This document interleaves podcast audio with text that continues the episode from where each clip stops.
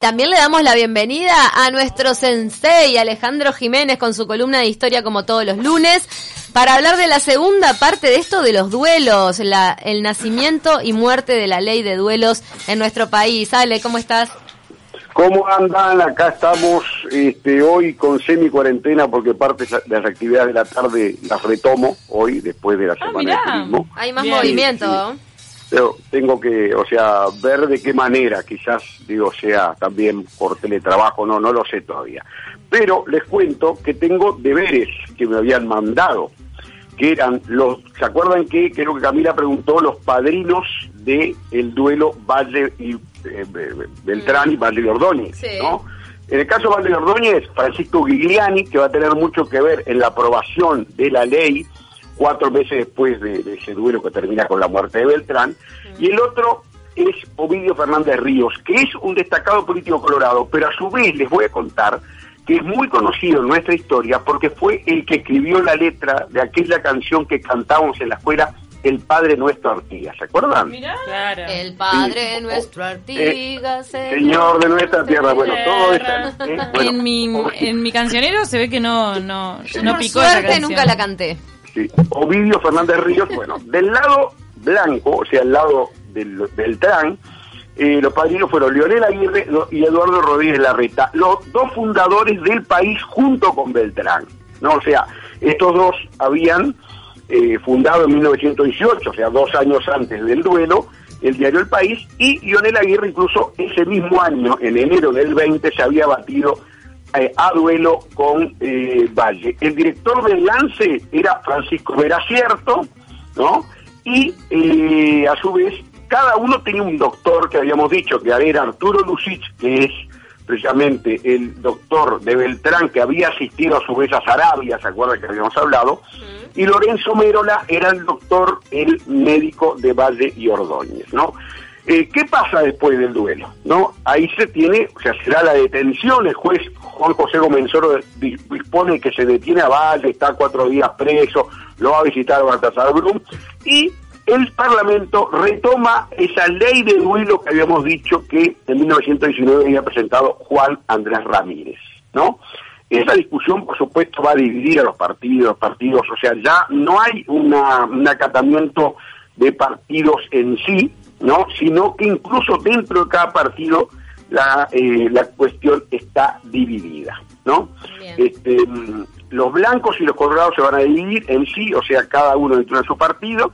Eh, quien lleva adelante la propuesta es Giuliani y por otro lado eh, los partidos eh, más nuevos, caso de el Partido Socialista que es de 1910, eh, va a, con la figura de Frugoni, ¿no? Como protagónica, va a estar en contra porque dice que eso tenía que ver con el honor burgués, el honor de la burguesía, el, tema de los duelos, ¿se acuerdan que todo tenía que ver y se entraba en torno a la cuestión de honor? ¿Mm? y eh, la Unión Cívica, que el partido que había contribuido a, a fundar Zorrilla San Martín, con el diputado Secoilla, había este, decía que mm, era una debilidad de nuestra raza latina el duelo, que el duelo se va a difundir más, y además, por supuesto, desde su catolicismo eh, estaba en contra por razones también este, humanitarias eh, la Unión Cívica.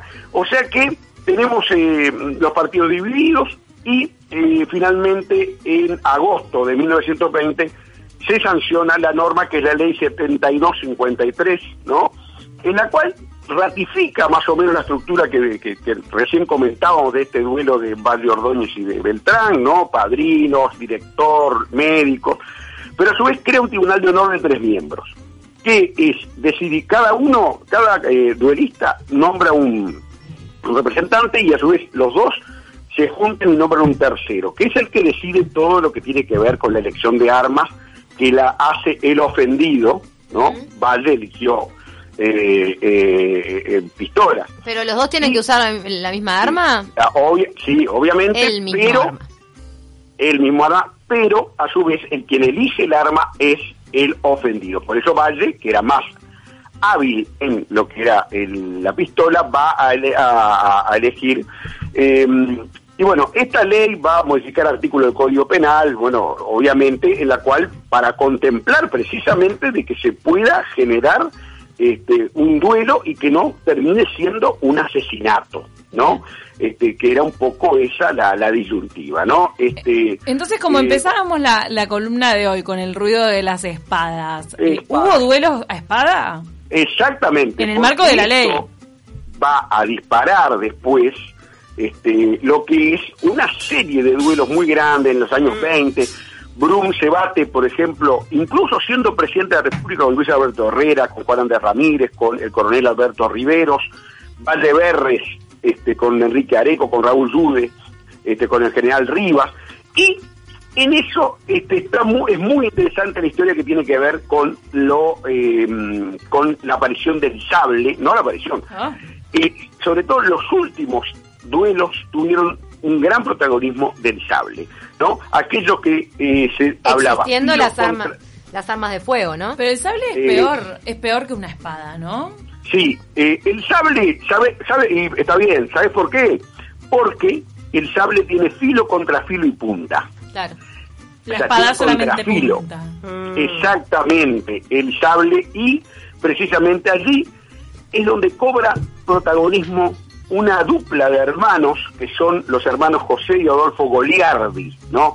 Goliardi eran eh, incluso fueron olímpicos, ¿no? Este, en el caso de Adolfo Goliardi, que vamos a investigar porque no encontramos que haya fallecido, si vive tiene 93, 92 años, ¿no? Jos- Adolfo Goliardi fue olímpico en 1956 en Melbourne, en Australia, y en el 60 en Roma. O sea, era, fue representante uruguayo.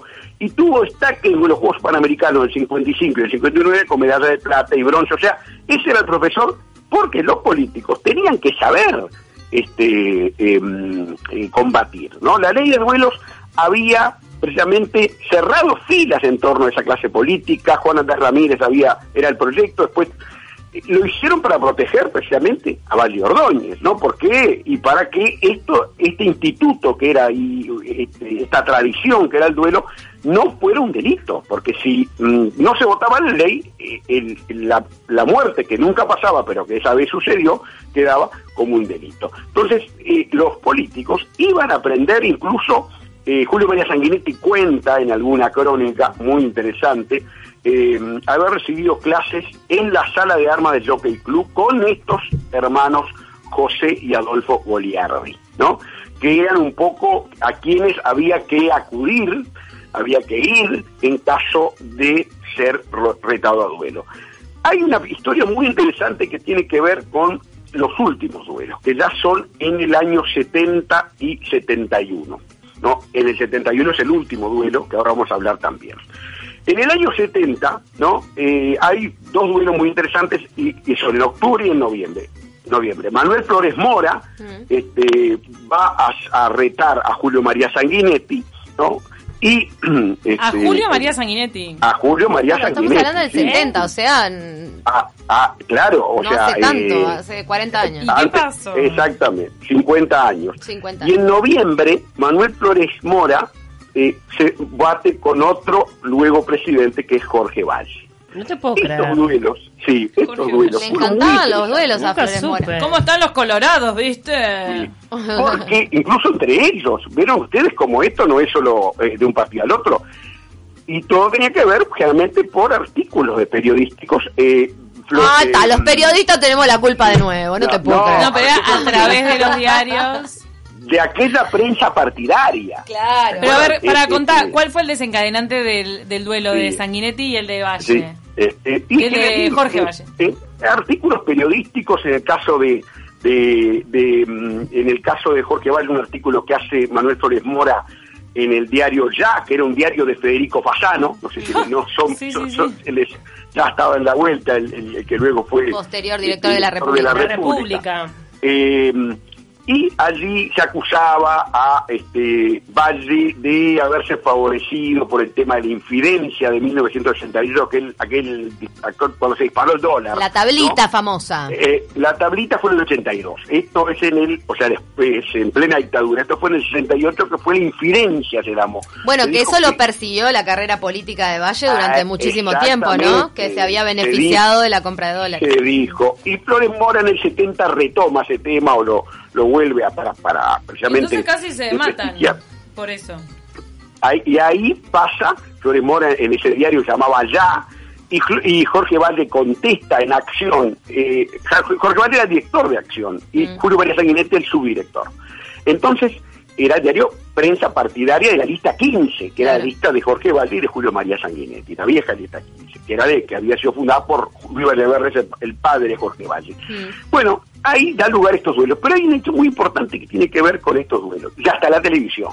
Mm. Y la televisión, si bien no era, no estaba autorizado entrar a donde se combatía, ¿no? A donde era eh, el combate a, a- a sable que se pactaba generalmente a, se hacían como asaltos, como en el boxeo, ¿no? De uno o dos minutos, ¿no? Se combatía allí, había un juez, por supuesto, también, y no se permitía la entrada de cámaras, era algo más bien se- privado, ¿no? Hay algunas fotos, yo subí una, ¿no? En mi Facebook de una foto que fue sacada clandestinamente. No de estos, de esta, de, de- de estas dos este, contiendas, sino de anteriores. Bueno, y este, mm, la televisión, por supuesto, la radio, o sea, seguían, iban, por supuesto, generalmente eran en, en unidades militares, realmente se hacían cuarteles, este, en donde estaba la pedana. La pedana es el lugar donde se combate, donde se, se, se hace el combate. ¿Qué era? ¿Dónde? Eh, generalmente era eh, eh, eh, en distintas unidades militares, o sea, en cuarteles, ¿no? O sea, evidentemente. Y bueno, este y generó, por supuesto, una, un- una noticia. Era aquello, los medios de prensa, ustedes se imaginan a, la- a, a los, a Cecilio Olivera, por ejemplo, haciendo un móvil de, del canal allí. En Ah, un yo te duelo, voy. ¿no? Sí, eh, Claro, eh, no, Como soy, ¿sabes Ay. qué? Sí, pero no podían, no podían ingresar a el combate. Para, sí, no Ale, nos quedan Sí. pocos minutos y hay una duda de un oyente que está esperando Sí. desde la semana pasada. Diga. Dice, estoy ansioso por conocer quién escribió el artículo, porque volviendo al duelo Valle Beltrán, parece, o existe una teoría que dice que el artículo famoso por el que se encadenó todo no lo había escrito Beltrán. ¿Puede ser? Sí, no, la escribió Beltrán y está de puño y letra. Incluso yo lo subí en mi Facebook. Es eh, la carta que. Como que lo había escrito otra persona. Que Tupé lo escribió este, Beltrán y la copia incluso está en el Museo Histórico Nacional en el archivo. No, vamos a ir redondeando con lo siguiente. El Dice, último- claro, este, este oyente decía, Beltrán él se hizo cargo por ser redactor responsable. ¿Fue Claro. así? No. Acá sí, Alejandro Sensei Jiménez te dice que no, que No, lo escribió de puño y letra. Beltrán. Sí, tal es así que la seña esposa Elena Mulin le dice, bueno, por esto te van a retar a duelo. O sea, Pero te metiste en un lío. Ahí está. Bueno, el último duelo es entre el general Sereñi, otro líder Sereñi, fundador del Frente Amplio, y Juan Pedro Rivas, ¿no? Que es el abuelo de un periodista que anda con la vuelta, que es Juan Pedro Rivas, precisamente, Mira. ¿no? Se da en la Escuela de Aviación de Pando y al ser entre militares No se dio a pistola. A pistola. Es eh, hermano, es eh, abuelo de Julio Rivas. O sea, este, este, este señor Juan Pedro Rivas y de Juan Pedro Rivas el periodista. O sea, eh, estos son nietos de aquel militar de origen colorado. Ellos se batieron a duelo y los militares realmente lo hacían a pistola. Generalmente se batían con arma de fuego. Eh, allí hay un episodio muy muy curioso que tiene que ver con que Sereñi en un momento eh, eh, Rivas no escucha las palmadas que se daban, había que esperar tres palmadas entre la segunda y tercera se disparaba y eh, dispara más tarde. Y dice Sereñi en su biografía, en una de su biografía, dice los tres segundos más largos de mi vida, cuando yo disparé y eh, quedó desfasado el disparo Rivas. Rivas, por supuesto, dijo que había sido algo sin intención y que no tenía intenciones de matar a su adversario. Bueno, vamos a ver que precisamente la derogación de la ley pasa, cae en desuso la ley, quiere decir que nadie reta a nadie durante la dictadura, ¿no? No había actividad política tampoco. Y en el año 92 se plantea, se había planteado en el 85, lo había pl- planteado Daniel Lamas, un diputado colorado, y en el 92 se vuelve a plantear en junio y tiene una oposición muy curiosa, no la para ir terminando, la de Gonzalo Aguirre Ramírez, Mirá. que era presidente, vicepresidente de Luis Lacalle de Herrera, gobierno de Luis Lacalle de Herrera. Sí. Eh, Luis, sí, Luis Lacalle de Herrera. Bueno, vamos a ver que precisamente este era el nieto del que había propuesto la ley, ¿no? 72 años antes. Y Gonzalo Y se está Aguirre era, sí, este, se opone y hace una declaración, dice que la ley, este, el honor es lo mismo que la salud moral de las personas, dice, dice, hace un freno eficaz contra los insultadores. ¿Se imaginan hoy en Facebook lo que sería el Facebook? Si estuviera la, la ley, estaríamos así. Sería, estarían- sería diezmada la población hoy en día por el tema de los insultos. Imagínate. Sí. O sea que este, que no tienen respeto por la integridad moral de sus conciudadanos y compatriotas. O sea, la ley se, era ya otro momento histórico y los políticos, mm, a partir, por supuesto, la ley estaba, pero no nadie la aplicaba, nadie la usaba, esa, esa, esa tradición finalmente fue derogada y hoy cuando alguien tiene alguna controversia con otro, ¿qué es lo que hace? Va a la justicia. ¿no? Los tribunales de justicia son lo que antes era, para lavar el honor, los duelos. O sea que lo de la, la difamación e injurias es lo que hoy serviría para lavar Exactamente. el, eh, el, El honor, el honor y el nombre de las personas. Ale, más largo, menos sangriento. un placer como siempre escucharte, Sí. Sensei. A ustedes, este, y una cosita nada más, recordar, por ejemplo, un famoso juicio que le hizo Jorge Valle a Marenales, el, el dirigente, eh, el dirigente de Tupamaro, Julio Marenales, o sea, cómo después la cosa perdió ese romanticismo. Se judicializó. Se Judicializó. Judicializó. Exactamente, cómo en general se ha judicializado en sí la actividad política. Y sí, desde No, la ley del taleón hasta ahora, mira. Gracias, Ale. Ale, un beso enorme hasta el lunes Sí. que viene. Ah, eh, nos vemos y bueno, quédese en casa y por supuesto que este, saludos y con, gra- con ganas de verla, porque también este, evidentemente estas cosas este, nos distancian, pero también en algún momento ya vamos a tener oportunidad de estar en el estudio. Nosotros Bueno. también te extrañamos, Sensei. Bueno, muchas gracias, muchas gracias. Hoy Nos recuerden vemos.